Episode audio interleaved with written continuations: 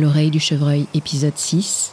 L'exploitation forestière mutile le territoire du chevreuil.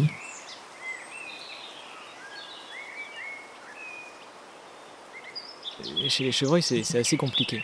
C'est pas un territoire comme nous, on va l'entendre. Nous, on a un territoire avec euh, un point A, un point B, un point C, un point D, ça fait un grand carré et on a le droit de traverser ça. Chez les chevreuils, ça part plutôt dans tous les sens. Il n'y a pas de balises, euh, c'est des balises olfactives, et ça c'est uniquement pendant une période donnée, c'est-à-dire la saison des amours, c'est-à-dire plutôt l'été. Les territoires ils se fabriquent à partir du printemps, et ils disparaissent à l'automne. Donc euh, c'est plutôt des territoires amoureux pour la parade amoureuse, rien que pour le rude qui le fabrique.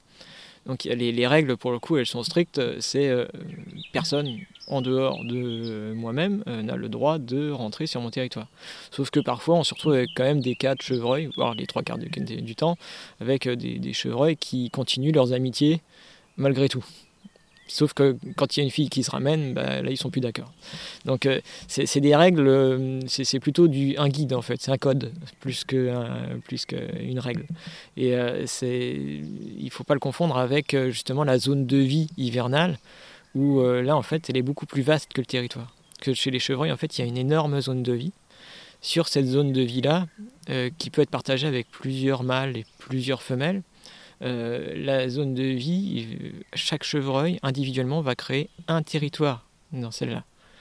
Et euh, les chevrettes, de leur côté, elles vont fabriquer des zones d'activité sur lesquelles elles vont pouvoir euh, mettre leur fond au monde, avoir de la nourriture en qualité, en quantité, en variété. Et ça, fait que c'est assez complexe parce que tout est anarchique et en étoile en fait. Euh, on se retrouve parfois avec un arbre en plein milieu de la forêt qui fait partie du territoire de Daguet et tout le reste c'est à six pointes. Donc euh, il faut quand même qu'il aille le traverser et souvent on entend les chevreuils gueuler le soir parce que euh, l'autre il croit qu'il est sur son territoire mais non et puis bon ça, ça crée des petits conflits. L'exploitation forestière, c'est la récolte du bois. On le coupe et on le transforme pour l'exploiter ou pour aider à renouveler les forêts. Là encore, on l'aime ou on la déteste. Mais on ne peut pas nier l'impact qu'elle a sur la vie des animaux de la forêt, sa flore et sa biodiversité en général. Vous vous rappelez de Chevy Le fan qu'Étoile a mis au monde dans le deuxième épisode de cette mini-série audio? Nous allons à la rencontre de son demi-frère, que l'homme chevreuil a prénommé Courage. Et du courage, ce chevreuil en aura bien besoin. Ces territoires sont mutilés par l'homme et l'exploitation forestière. Et ça n'est pas sans lourdes conséquences sur lui. Courage euh, avait euh, été un jeune chevreuil. Chez les chevreuils, en fait, euh, la femelle, elle met ses petits au monde.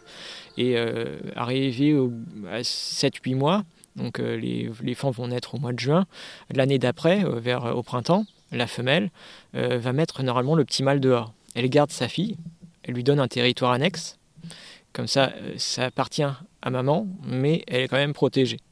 Alors que le petit mâle, lui, elle va le mettre dehors, parce qu'il pourrait devenir euh, très chiant euh, avec sa montée de testostérone. Et lui, il va aller faire ses armes avec soit un nouveau copain du même âge que lui, soit parfois il retrouve son père sans le savoir, soit un cousin, un frère, enfin n'importe qui. Et là, ils apprennent le monde ensemble et ils vont faire les caïds dans la forêt pour devenir des vrais petits mâles.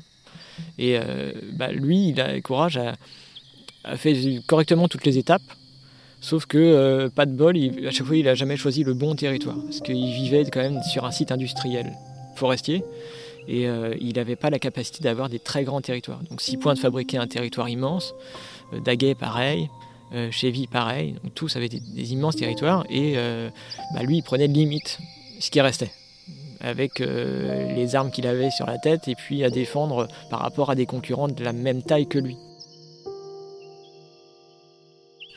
Euh, il avait, à chaque fois qu'il réussissait à avoir un territoire, euh, il le perdait parce que à chaque fois c'était l'exploitation forestière qui arrivait. C'est la guigne de, l'industrie qui le, poursuit depuis toujours et qui a fait que c'est un petit chevreuil qui, a été psychologiquement dévasté par ça.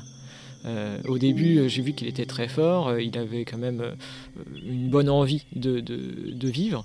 Et puis, premier territoire, une coupe à blanc. Donc, il a passé son été dans, un buisson à dépérir, parce que plus de nourriture, interdiction d'aller sur les autres territoires des chevreuils sans se faire chasser, interdiction de regarder une nana sans, se prendre un coup de bois derrière parce que c'était mal vu. Donc il était tout seul. Et là, on voit vraiment, ils perdent leur poil, ils, ont plus l'envie de vivre, tout est morne chez eux, c'est très triste à voir. Et on peut pas les aider, parce que c'est la vie, c'est comme ça, je peux peux pas intervenir, je peux pas sauver tout le monde, je suis humain, je suis pas un chevreuil.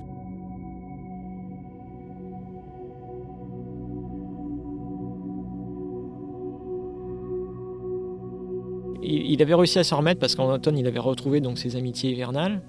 Là, il s'est reconstruit, il a retrouvé une bande de potes, de copines. L'année d'après, il a recréé un bon territoire.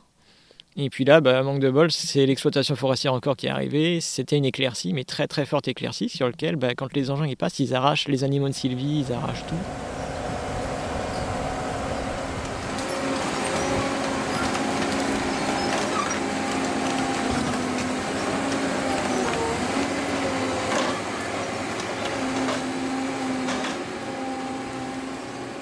C'était pas une parcelle très très belle en plus parce que c'était beaucoup de résineux, donc quasiment rien à manger. Donc il avait un territoire, mais qui servait absolument à rien.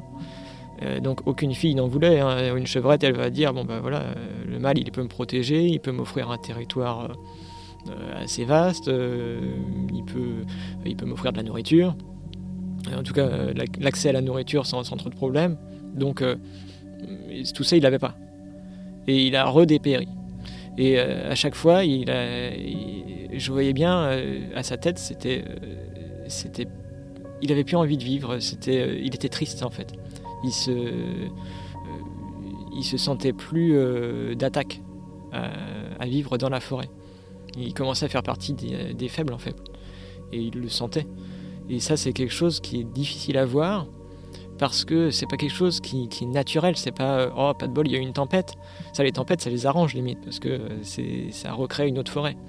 Euh, nous, ça fait un grand désert pendant 4-5 ans. Et euh, c'est dévastateur pour eux. Et on ne prend jamais l'aspect psychologique euh, des animaux en compte. En fait, on prend toujours la forêt comme un grand site industriel, on coupe du bois et puis voilà, c'est tout. Mais derrière, il y a des animaux qui souffrent. Euh, un arbre qui est par terre, c'est euh, de la nidification pour les oiseaux qui en moins, c'est de la nidification pour les écureuils ou pour les loirs en moins, c'est des, insectes, des milliers d'insectes qui disparaissent, c'est des fortes éclaircies qui font monter la température dans la forêt. Que souvent on n'en parle pas, on parle que voilà d'ici 50 ans les chênes et les hêtres disparaîtront parce qu'il fait trop chaud, mais à force d'éclaircir les forêts, la chaleur en fait s'engouffre dans la forêt. Et euh, les, arbres ne, supportent pas cette chaleur. Au sol, euh, tout est sec. En fait, ils vivent un mois d'avril euh, perpétuel pour eux. Donc c'est invivable pour les arbres. Et ils disparaissent. Une forêt, normalement, c'est 3% de lumière au sol. C'est-à-dire c'est très sombre, très dense, très humide. Au sol, on trouve des orvets, on trouve euh, des, serpents, il y a euh, des bousiers, euh, il y a, toute une faune, une microfaune qui est là. Et aujourd'hui, quand on se promène, on ne voit plus ça. en tout cas, dans la forêt de bord, c'est une forêt qui, est en train de mourir. Et c'est un chevreuil qui, a subi en fait tout le désastre de l'industrie forestière.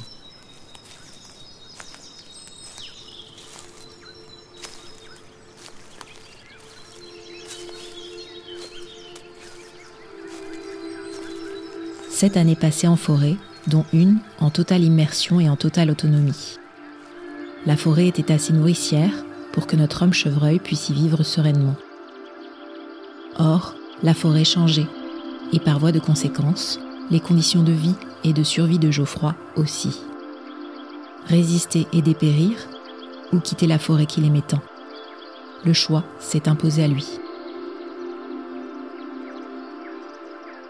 Je suis sorti de la forêt euh, parce que euh, j'ai eu euh, le souci de l'exploitation de forestière qui passait tellement régulièrement que toute ma nourriture disparaissait. la nourriture que, dont j'avais besoin, c'était de la nourriture qui poussait le long des allées forestières. Or, les allées forestières étaient très feuillues. On trouvait beaucoup de, beaucoup de, beaucoup de plantes nécessaires à ma survie en tout cas, sur le bord des clairières, sur le bord des chemins, à l'intérieur des parcelles aussi. Et la, forêt devenait de plus en plus claire à cette époque-là, avec des engins qui défonçaient le sous-sol forestier. Et euh, ça m'obligeait à faire des, des, centaines de mètres en plus pour pouvoir trouver la même quantité de nourriture. Ce qui sous-entendait plus d'énergie dépensée pour la même chose. Et ça m'épuisait. Je pouvais plus, j'arrivais pas à suivre le rythme les chevreuils commençaient à partir, parce qu'il n'y avait pas grand-chose non plus pour eux, ni en sécurité, ni en ressources. Et je me retrouvais quasiment tout seul sur mon territoire, avec juste des sangliers, des blaireaux. Donc euh, euh, je m'épuisais. Je me suis retrouvé euh, dans l'obligation de, de revenir pour manger à la civilisation, d'une certaine façon. Imaginez-vous revenir de sept ans de vie sauvage, passer loin de tout être humain, du brouhaha et de l'agitation de notre société. Pas simple, n'est-ce pas? Dans le prochain épisode, on y revient néanmoins avec l'homme chevreuil. Heureux hasard de la vie, il va faire une bien jolie rencontre, humaine cette fois. On vous dit à demain, même lieu, même endroit.